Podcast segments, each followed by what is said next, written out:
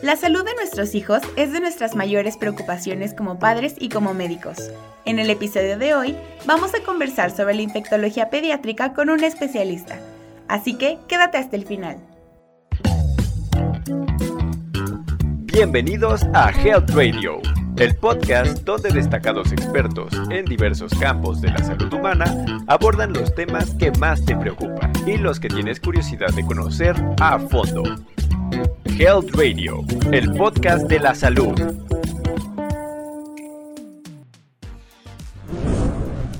Hoy está con nosotros la doctora Jessica Arismendi, pediatra con especialidad en infectología. Bienvenida, doctora Jessica. Gracias por acompañarnos el día de hoy. ¿Cómo está? Muy bien, muchas gracias. Y muchas gracias por, por esta bienvenida. Les agradezco mucho este espacio para compartir información valiosa.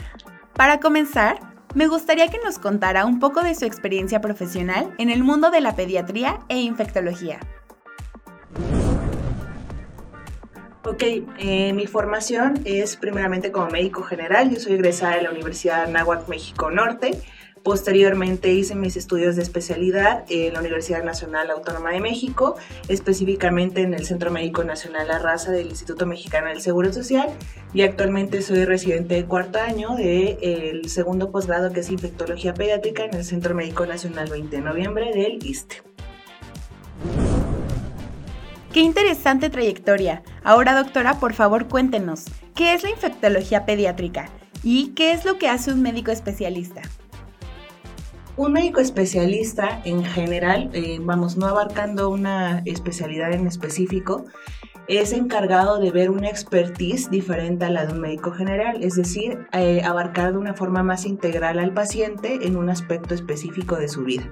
Con respecto a la especialidad de infectología pediátrica, nosotros primero nos formamos como pediatras, es decir, aprendemos la integridad de un niño, un niño sano, un niño enfermo, y en la infectología nos especificamos en ver las infecciones de todo tipo que afectan a los niños en cualquier grupo etario, es decir, desde los recién nacidos hasta los adolescentes. Y doctora, ¿qué tipo de preparación o formación se necesita para lograr ser un profesional? En este caso, y hablando específicamente de los infectólogos pediatras, primero necesitamos eh, tener una formación como un médico general. Esto, pues dependiendo de la escuela o de la facultad en la que lo estudiemos, puede abarcar más o menos entre 5 y 6 años, dependiendo. Posteriormente tenemos que hacer un examen que es el examen nacional de residencias médicas para poder acceder a una especialidad, en concreto pediatría en este caso, la cual eh, se cursa durante tres años para formarnos como expertos en ver niños y posteriormente tenemos que acceder por medio de algún examen o alguna entrevista al segundo posgrado que es infectología pediátrica donde ya durante dos años nos dedicamos específicamente a ver los aspectos de las infecciones de todo tipo, de todo tipo de origen en eh, los niños en específico, ¿no? De acuerdo, qué interesante. ¿Qué habilidades considera usted que un médico infectólogo pediatra debe de tener? Creo que las habilidades básicas que debe tener un infectólogo, primero es que es un investigador. Eh, casi siempre los infectólogos nos dedicamos a ver eh, enfermedades en los niños que muchas veces no, no, pueden ser diagnosticadas de forma inicial. Es decir, nos toca averiguar, indagar con los familiares, en específico con las personas que están a cargo de ese niño, de su cuidado, saber los antecedentes, sus padecimientos previos, incluso preguntar cosas muy específicas de dónde viene, si ha tenido algún viaje reciente, porque todo esto para nosotros es muy importante y por eso la historia clínica para nosotros es nuestro pilar, ¿no? El interrogatorio, conocer al paciente en todo tipo de aspectos. Lo segundo es que tenemos que ser eh, personas muy meticulosas en la exploración, ¿no? Tenemos que eh, ver al paciente desde el cabello hasta la uña, ¿no? Todo debe estar perfectamente explorado. Nosotros tenemos que ser como muy eh, incisivos en ese aspecto, ¿no? En no dejar ningún aspecto descuidado del paciente y evaluar todo en su integridad. Y otra cosa que debemos eh, tener en específico es que debemos ser personas que seamos muy ordenadas en nuestro pensamiento. Entonces nosotros ya tenemos eh, casi siempre descrito en nuestra forma de llevar o de evaluar a un paciente una metodología muy específica. Entonces también requiere eso, ¿no? Mucho orden y de alguna manera pues ser muy apegado a ciertos cánones que nos, nos hacen llegar a un diagnóstico eh, adecuado en un paciente. Y cuéntenos, doctora, según su experiencia, ¿cuáles son las principales causas o patologías por las que un paciente llega a su área? Casi siempre nuestros pacientes eh, suelen ser eh, niños que son abordados por algún pediatra o por algún otro médico y que en la gran parte de los casos no se ha podido llegar a un diagnóstico después de meses de evaluación. Esto es una característica bien importante porque casi siempre nosotros no eh, tenemos pacientes que sean nuevos, ¿no? Es decir, ya son pacientes que han sido abordados por múltiples médicos, que han sido multitratados, que de alguna manera eh, su evolución ha sido con tendencia casi siempre a empeorar y pues, por eso mismo para nosotros es lo que comentaba, ¿no? Es como ser un investigador porque hay que tomar en cuenta todos esos antecedentes previos, todos esos tratamientos y de alguna manera eh, empezar de cero otra vez, volver a interrogar lo más mínimo que se haya pasado por alto porque eso para nosotros es vital en la evaluación del paciente. Y también eh, otro tipo de pacientes que vemos muy frecuentemente son aquellos que tienen alguna enfermedad crónica y que de alguna manera las infecciones que ellos tienen ya no son tan fáciles de tratar por un pediatra. Por ejemplo, un paciente inmunocomprometido, ¿no? Un paciente con VIH, por ejemplo, un paciente con, con cáncer de algún tipo, ¿no? Muy específico, algún paciente con alguna inmunodeficiencia, es decir, padecimientos que de base son complicados, son difíciles y que cuando hay una infección de por medio son pacientes que casi siempre van a requerir o de un manejo hospitalario o de un manejo muy en concreto, ¿no? Muy especializado. Entonces ahí es donde entra nuestra expertise. Y entonces, ¿cuáles considera que son los problemas principales con los que se enfrenta un infectólogo pediatra?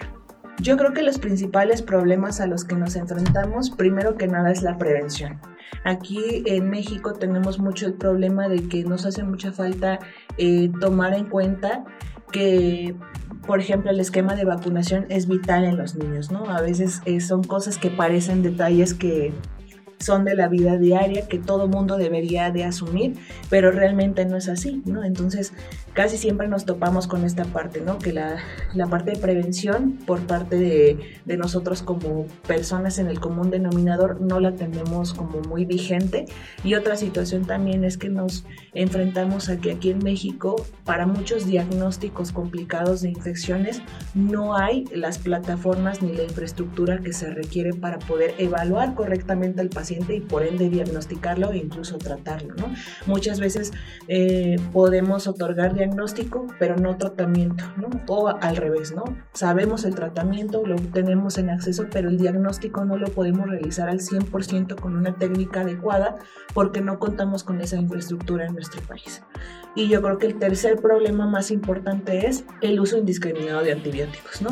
Eh, esto es muy importante porque a veces que decimos, no, pues me duele la cabeza, me duele la garganta, digo por eh, hablar como cosas muy concretas y muy familiares para todos, me tomo un antibiótico, penicilina, ¿no? Entonces, realmente esto no lo debemos hacer.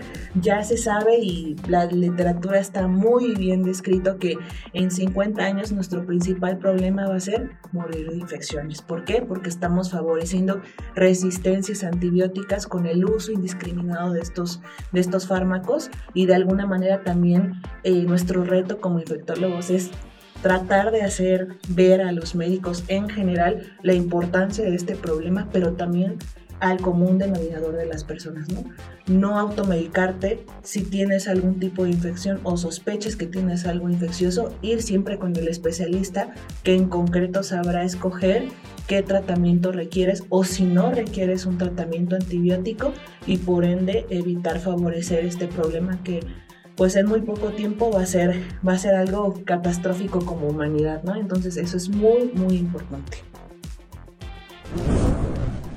Qué importante e interesante esto que nos comenta.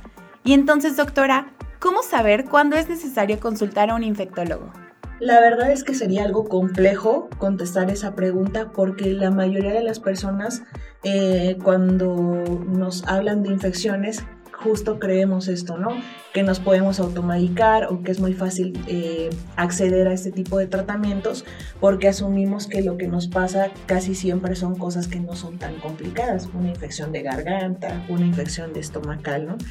Pero Casi siempre eh, a nosotros los pacientes nos llegan cuando ya han cursado como con muchos tratamientos previos, con un diagnóstico al cual nos ha llegado, cuando ya llevan meses de problemas que han ido incrementando o justo cuando son pacientes complejos, ¿no? Pacientes con cáncer que a lo mejor no es tan fácil eh, darles un tratamiento de cualquier tipo, vamos, en cualquier consultorio poniendo un ejemplo. Entonces, la verdad es que es difícil contestar esa pregunta porque yo creo que hasta nosotros como infectólogos nos cuesta trabajo comentarle, por ejemplo, a alguna persona eh, específicamente ve al infectólogo, ¿no? Acude a alguien experto en infecciones. Creo que justo también por esa parte tenemos un reto grande en, dar a conocer nuestra labor, porque a pesar de que una infección es algo muy frecuente, lo que hace el infectólogo pediatra no es algo que sea tan familiar para las personas, ¿no? Entonces creo que también es esta parte la que, la que hay falta por, por trabajar por parte de nosotros, pero casi siempre las patologías por las que llegan con nosotros los pacientes es por infecciones complicadas, infecciones en pacientes con enfermedades crónicas que no son tan fáciles de, dar tratamiento o en pacientes en los que no se ha llegado a un diagnóstico, por ejemplo un síndrome febril, solamente hay un síntoma de fiebre pero no tenemos otra cosa. Entonces, por ejemplo, en ese tipo de pacientes también sería lo indicado acudir con ese experto. Entiendo. Entonces, ¿cómo se desarrolla una infección y cómo puede prevenirse? En cuanto a cómo se desarrolla una infección, creo que es complejo, ¿no? Porque tendríamos que centrarnos en qué tipo de infección, ¿no? No es lo mismo una infección, una simple infección de garganta, un catarro común, que por ejemplo una infección del sistema nervioso central, ¿no? Del cerebro específicamente. Entonces, son cosas que tienen una... Eh, fisiopatología, una evolución muy distinta y por ende también una gravedad diferente, ¿no? Entonces, eh, hablar como en concreto de algo sí tendríamos que ah, tener una charla mucho más complicada, pero eh, prácticamente una infección pues es la pérdida de la regulación de la inmunidad del cuerpo, ¿no? Eso es algo que tenemos que tomar en cuenta y otra cosa muy importante es que una infección a pesar de que a veces la asociamos con fiebre, por ejemplo, o con ciertos tipos de malestar, no siempre una infección tiene estos síntomas. Y esto es algo muy importante, ¿no? Porque a veces decimos, es que no tengo fiebre, solo tengo estornudos o tengo tos. Y yo creo que no tengo infección, a lo mejor es una alergia, ¿no? Que es algo muy típico que suelen decir las personas, por ponerlo en un contexto como más familiar. Pero sí es importante eso, ¿no? Eh, nosotros no podemos fiarnos únicamente de nuestros síntomas para decir o no que es una infección. De ahí la importancia de acudir a un experto. Y con respecto a cómo podemos prevenirlo, algo que está como muy factible en nuestra vida diaria de hacer es la higiene. Eso es algo vital para nosotros, específicamente el lavado de manos. Es algo que todos debemos tener, seamos o no personal de salud. Es algo vital porque es la manera de corromper la cadena de contagio de cualquier tipo de infección. ¿Qué otra situación? Bueno, pues ahora con, con esto de la pandemia lo aprendimos a hacer, que es el uso de cubrebocas, ¿no? Y por uso de cubrebocas me refiero en situaciones concretas en el aspecto de que, bueno, si a lo mejor yo tengo un catarro por prevención, por tratar de no transmitir esa infección a otras personas, pues debo colocarme el cubrebocas, pero siempre bajo la premisa de lo que nos digan nuestros expertos dependiendo del cuadro o de la enfermedad con la que estemos cursando, ¿no? Y que otra cosa muy importante, algo que está accesible para todos nosotros, vacunas, ¿no? Eh, ese es algo, un punto súper súper importante porque creo que es algo que a veces hemos satanizado mucho de lo cual tenemos muchas dudas y creo que es importante ¿no? abarcarlo porque eh, a pesar de que nuestro país tiene retrocesos en muchas cosas, una de las situaciones que tiene un punto positivo es eh, nuestro esquema de vacunación nacional.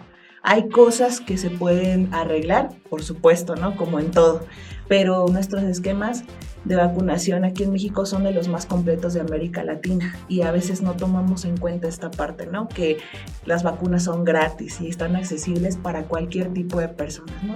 Si tenemos dudas, si tenemos preguntas acerca de los efectos adversos, de las contraindicaciones, de a quién sí se le pueden poner o a quién no, tenemos esa expertise nosotros los infectólogos y ahí a lo mejor es una buena área de oportunidad para que se sepa como parte de la labor que hacemos todos los días, ¿no? Que es vacunación en general y prevención de infecciones. Entonces, esto sería como lo más importante eh, a grosso modo abarcando la parte de prevención, ¿no? Higiene, romper cadena de contagio con barreras como el cubrebocas, por ejemplo.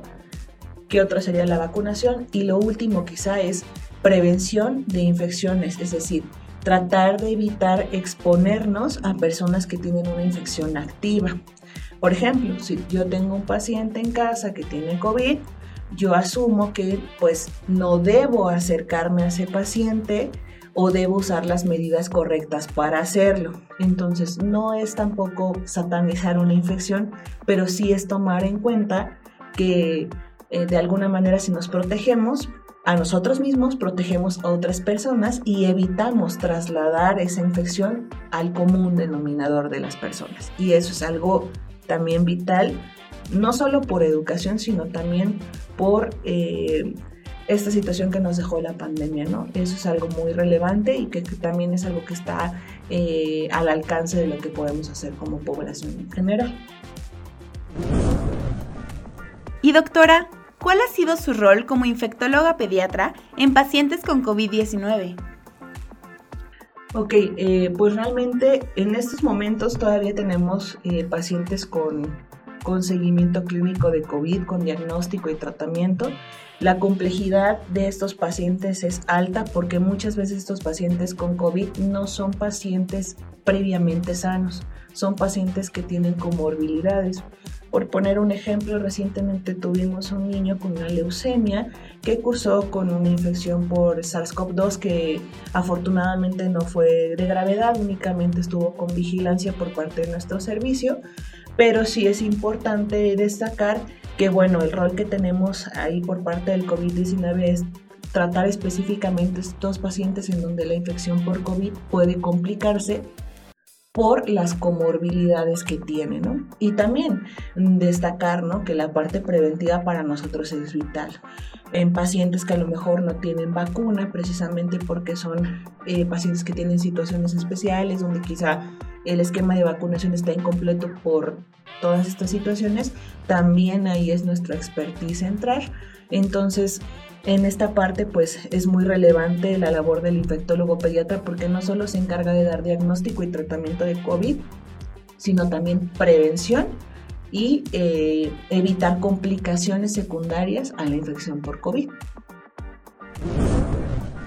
Y doctora, de la misma forma, como infectóloga pediatra, ¿cuál ha sido su rol con pacientes con VIH? Eh, pues realmente es vital, ¿no? El infectólogo pediatra realmente es el eh, uno de los pilares en el diagnóstico y el tratamiento de los niños con VIH, porque somos los que nos encargamos de hacer el diagnóstico cuando se debe realizar, de dar el seguimiento al paciente pues durante toda la infancia y hasta la adolescencia. Y otra cosa muy importante es que somos los encargados de diagnosticar enfermedades oportunistas o que clasifican al paciente de VIH a SIDA. Otra cosa muy importante que es de nuestra expertise es dar pie a que el tratamiento se lleve a cabo. Por esta misma situación de que a veces eh, pues este estigma se sigue arrastrando con respecto a este tipo de enfermedades. Eh, tenemos un vacío ahí eh, muy grande en cuanto a que a veces el, el apego al tratamiento es complicado, ¿no? Y más en un niño, ¿no? Entonces eso también es parte de nuestra competencia y quizá también nuestra competencia más importante es romper ese estigma con los familiares, en las escuelas, con, el, con la población en general, eh, de dar el conocimiento de cómo se gesta esta infección en los niños, cuáles son los riesgos que tienen, las posibles complicaciones, pero también que los tratamientos de VIH y en general esta enfermedad ha tenido una pues una evolución en cuanto a su tratamiento y diagnóstico muy grande. Hoy en día es difícil que una persona muera por VIH. Es muy, muy complicado que esto pase si tenemos un acceso a un diagnóstico y un tratamiento oportuno. Y también evitar como este sesgo que tenemos hacia, hacia las personas que viven con VIH, que es el saber, y es muy típico, ¿no? Eh, un adolescente nos preguntaba en algún punto, ¿voy a poder tener hijos? ¿Voy a poder tener alguna pareja alguna vez?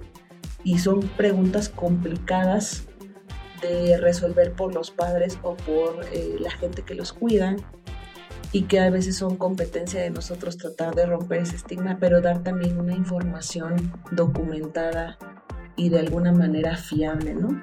Porque al final del día esto es muy importante porque ellos en algún punto se van a ir y van a pasar a cargo de los médicos internistas o de los infectólogos de adultos y ellos casi siempre su estatus lo desconocen hasta ciertas edades en las que nosotros determinamos que ya es viable que un niño lo sepa.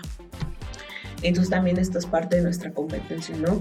El hacer consciente a un niño de la enfermedad que tiene y que esto no lo hace, eh, pues de alguna manera vulnerable ante ciertas situaciones, ¿no? Simplemente es algo con lo que se nace eh, derivado de una infección perinatal o de algún otro tipo y que de alguna manera eh, lo pone en ciertas situaciones en las que hay que prevenir por precaución ciertas cosas, pero vamos que puede ser una vida perfectamente normal mientras tome su tratamiento y rompiendo esa discriminación que todavía existe con respecto a la enfermedad por VIH. ¿no? Entonces, esto es muy importante porque todo esto nosotros lo llevamos a cabo y también eh, la sensibilización a los familiares, al entorno en general, para que tengamos una aceptación, un apego correcto al tratamiento y sobre todo que si hay problemas también en la esfera pues mental, psicológica, que los llega a ver en el, yo diría que en el 100% de los casos, canalizar la atención oportuna, ya sea con psiquiatría, con psicología, con apoyo psicopedagógico en las escuelas. Eso también es expertise de nosotros porque al final del día somos los que de alguna manera damos una em, información documentada y de alguna manera, pues que quizá no todas, todas las personas tengan el acceso a ello.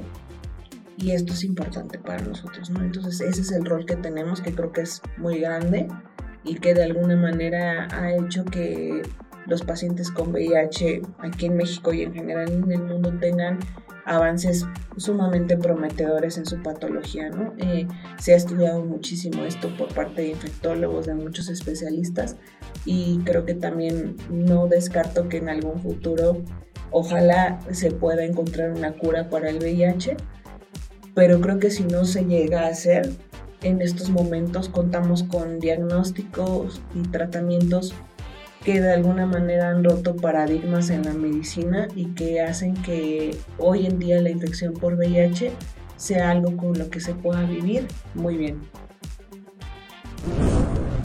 Y bueno, ¿qué es lo que usted les diría a todas estas personas que están interesadas en realizar la labor de un infectólogo pediatra?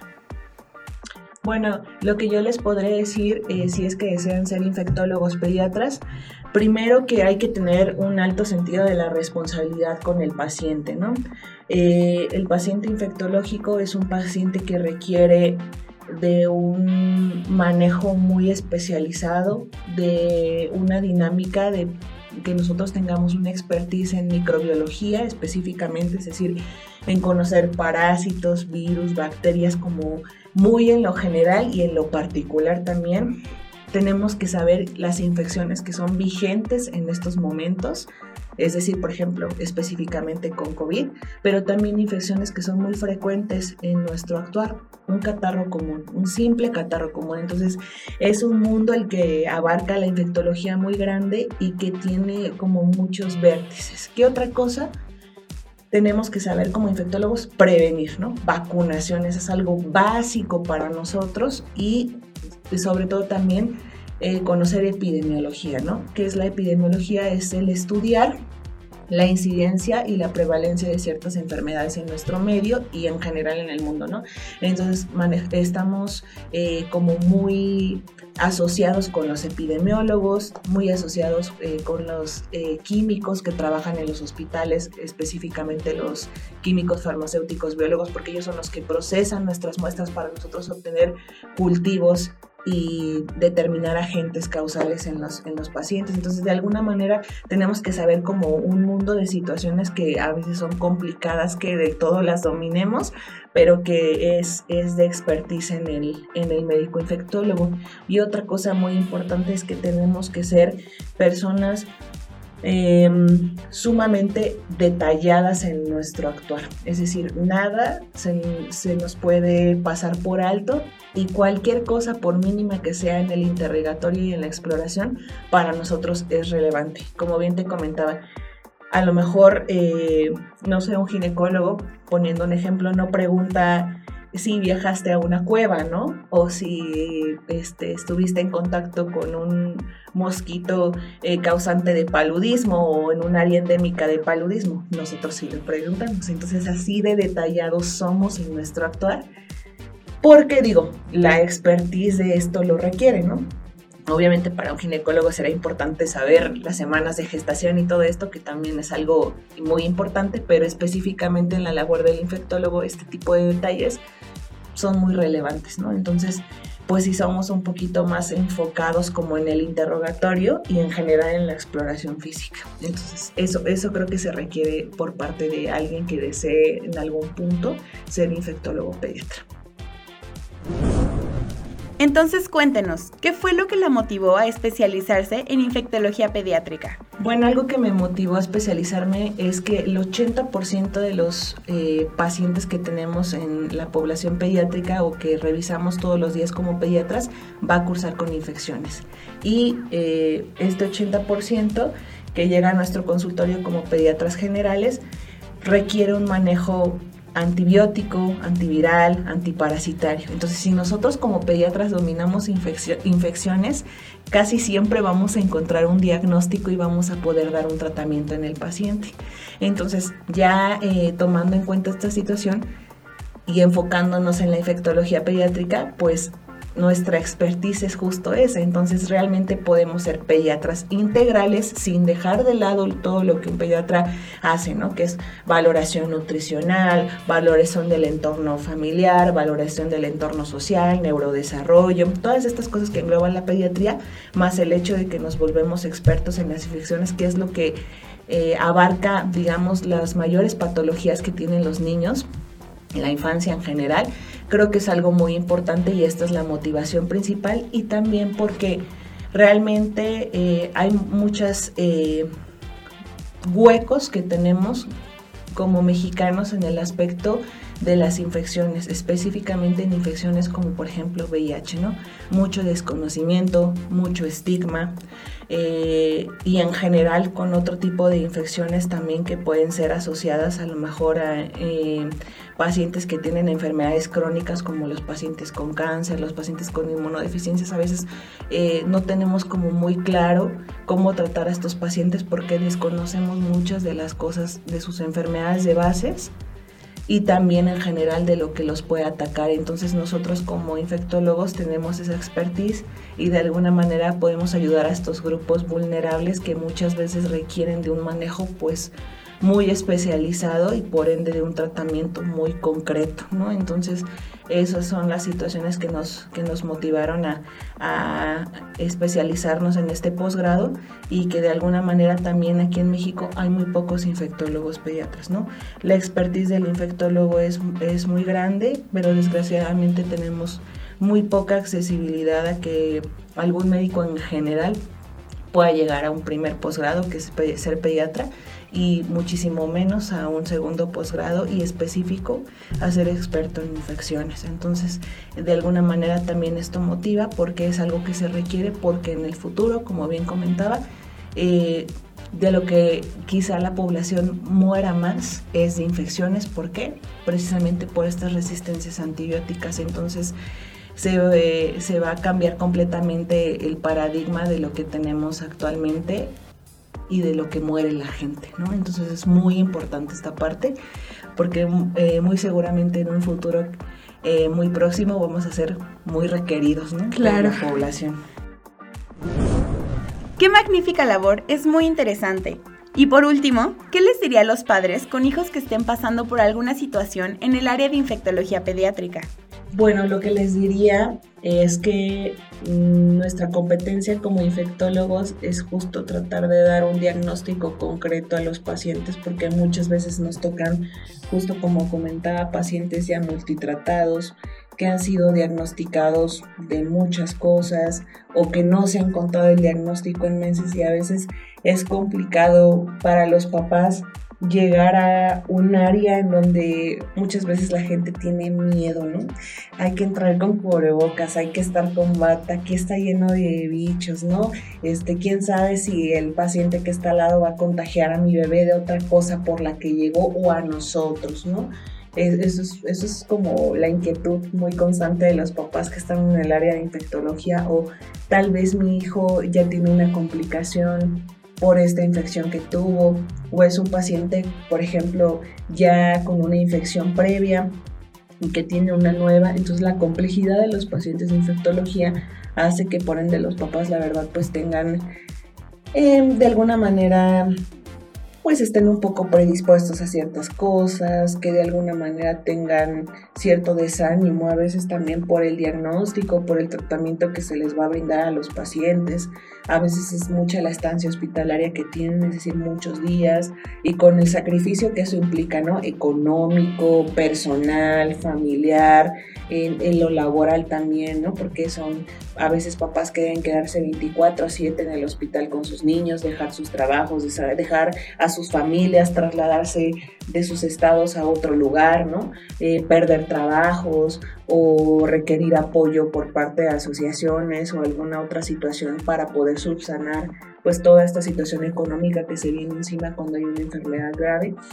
Yo creo que lo que les diría es Em, que nosotros aquí en México, a pesar de que somos pocos infectólogos y que de alguna manera nuestra expertise es como muy concreta y de alguna manera difícil de encontrar, eh, en las áreas donde hay infectología, yo creo que em, no, jamás creo que un infectólogo pudiera dejar algo de lado o no tomar algo en cuenta para tratar de llevar a ese paciente a un buen punto, ¿no? Y también otra cosa muy importante es que nuestra expertise en general es hacia todas las áreas, ¿no? A la, parte integral que abarca el paciente. Entonces, les pediría que confíen porque al final del día creo que independientemente que seamos infectólogos, lo primero que somos somos pediatras. Y si hacemos pediatría es porque todo lo que engloba al niño nos preocupa, ¿no? A los, a los pacientes. Y eso es algo muy importante. Creo que para ser pediatra, creo que para ser infectólogo, no solo hay que saber mucho, también eh, hay que tener eh, sensibilidad con los familiares. Y otra cosa muy importante es que hay que aprender justo a amar nuestro trabajo. Es algo súper complicado porque creo que los niños son de las cosas que la gente más huye, ¿no? No es que llora todo el tiempo, no es que es muy difícil picarlo, ¿no? Para tomar muestras, no es que el bebé no se está quieto y no me deja revisarlo, ¿no? Eso es algo que nos enfrentamos como pediatras todos los días y como infectólogos también. Entonces, creo que esa parte es muy importante, que ellos entiendan que al final del día, a pesar de que es complicado lidiar con una enfermedad infecciosa en, en un niño, eh, nuestra labor siempre va a ser encaminada a que los niños estén de la mejor manera, que recuperen su salud y si no es posible esta situación, a que queden con las menores secuelas posibles o que podamos darles una calidad de vida óptima. Entonces siempre el pilar para nosotros va a ser pensar en todas las áreas que abarca el niño y sobre todo eh, dejar muy claro ¿no? que nosotros tenemos que tener mucha empatía y sobre todo mucho amor por lo que hacemos porque al final los niños son el futuro de, lo que se hagan, independientemente de lo que tengan, de lo que padezcan, los niños son el futuro y entonces nosotros de alguna manera siempre vamos a intentar dar lo mejor de nosotros para que cualquiera de ellos llegue a ser quizá el que descubra la cura del cáncer, ¿no? Algún día o que sea el mejor presidente, no sé. Quizá esa es, esa es yo creo que nuestra principal motivación, saber que alguno de estos pequeñitos algún día va a ser algo increíble, que quizá en estos momentos no es posible, pero que quizá ellos sean el cambio que, que todos necesitamos en cualquier situación. Doctora, muchas gracias por estar el día de hoy con nosotros y por ofrecernos una respuesta a todas nuestras dudas. Estoy segura de que serán de muchísima importancia para la audiencia. Por favor, antes de cerrar, díganos sus redes sociales o su correo para que nuestra audiencia pueda ponerse en contacto con usted. Claro que sí. Bueno, en Facebook me pueden encontrar como Jessica Arismendi. También en Instagram como Jessie-Arismendi y también me pueden contactar en el correo electrónico en Gmail ariromg.gmail.com y con mucho gusto podremos aclarar todas las dudas que tengan acerca de, de este bonito mundo de los bichos, ¿verdad? De la infectología. Muy bien, muchas gracias, agradecemos mucho su presencia y esperamos que nos pueda seguir compartiendo más información de su expertise y que pueda ayudar a las personas a estar informadas y tomar mejores decisiones en el cuidado de sus bebés. Muchísimas gracias, doctora. Gracias. Esto fue Health Radio. Muchas gracias por acompañarnos. Te esperamos en el próximo capítulo del podcast, con más información especializada, invitados, novedades y sorpresas en temas de prevención y cuidado de salud humana. No olvides darle a like a nuestra página para mantenerte informado de todas las novedades que estamos preparando. Y compártela con tus amigos para que hagamos una comunidad saludable. Hasta pronto, cuídate mucho. Health Radio, el podcast de la salud.